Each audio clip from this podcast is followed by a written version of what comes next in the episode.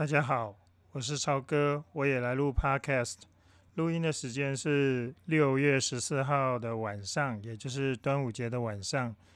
今年的端午节对我来说是蛮难忘的，即便我已经是五十几岁的人了，也这辈子还没有遇过像这样子，还必须搞到就是疫情那么严重，搞得像电影情节一样，每个人都得关在家里，不能出去，以免发生。对自己或者对别人会造成不好的影响，呃，我不知道对你来说是不是也是一个很难忘的一个端午节嘞？从现在的状况来看，我猜啊，大概等要等到大部分人能可以有充足的疫苗可以施打的时候，我们才可能把危机降到比较低的水平。那这段时间可能有不少人现在在 work from home。那其实我现在也是在 work from home 的状态。呃，其实之前去年我已我是在一家，我是被外派在一家外商公司工作。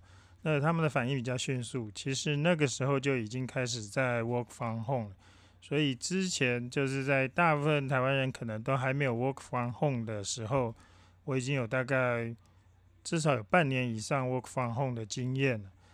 呃，后来被调到一个国内产国内的公司去，呃，大家也知道，国内的公司反应就会比较慢，所以大概是两个礼拜以前，我才开始又回到那个 work from home 的状态。这两段 work from home 的经验，呃，就可以看出来。那个美商公司跟台湾一般企业在管理上面的观念上的差异。那在我之前工作的美商公司呢，其实他们也很简单，就一切照旧，反正给你 VPN，给你一些资料，然后提供你一部电脑，你就回家上班了，一切照旧。偶尔呃，就是每个每个礼拜也许开个视讯会议。呃，大家报告一下工作进度。呃，其他的时间其实不太有人会一直盯着你或者干什么。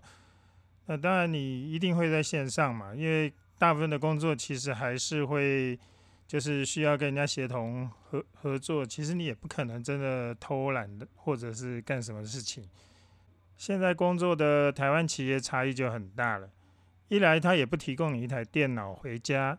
VPN 的那个使用账号还要好几个人共同 share，让你连进去，在公司你原来那台工作用的桌机，负责管理的主管也三不五时就想一些主意，看你做了多少事情，什么东西，生怕你在家里面偷懒干什么的。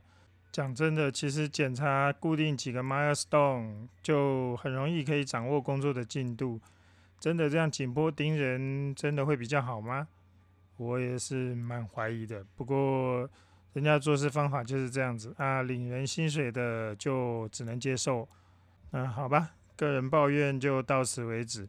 至少我还可以在家工作，总是相对比较安全，可以掌自己掌握的东西还是比较多的。那相对一些很多朋友可能没有办法在家工作的话。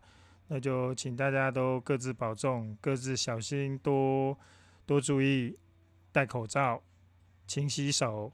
希望疫苗赶快能充足供应，那大家就可以比较免于那种恐惧的感觉。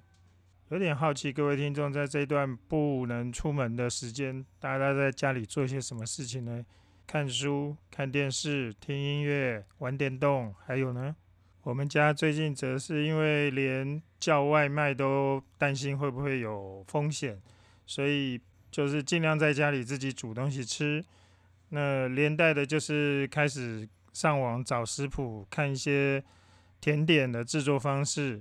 呃，目前我们也做过了那个轻乳酪蛋糕，也试过做 scone 下午茶喝，都还蛮简单的。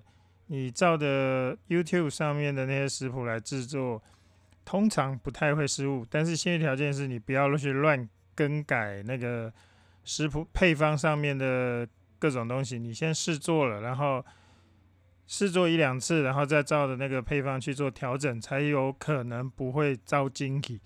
之前有个朋友，他的太太就喜欢就是自己天马行空的乱做，所以经常会做出很蛋糕会做成像杠子头之类的。其实你只要真的照人家的 recipe 去做的话，这温度啊什么东西，按照你家的状况再略做调整，通常不会有这么离谱的事情。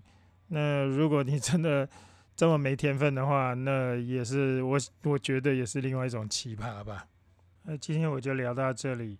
呃，祝大家端午节快乐，粽子吃的开心，不管是北部粽、南部粽都好，就是不要中了武汉肺炎。呃，希望大家都健康，拜拜。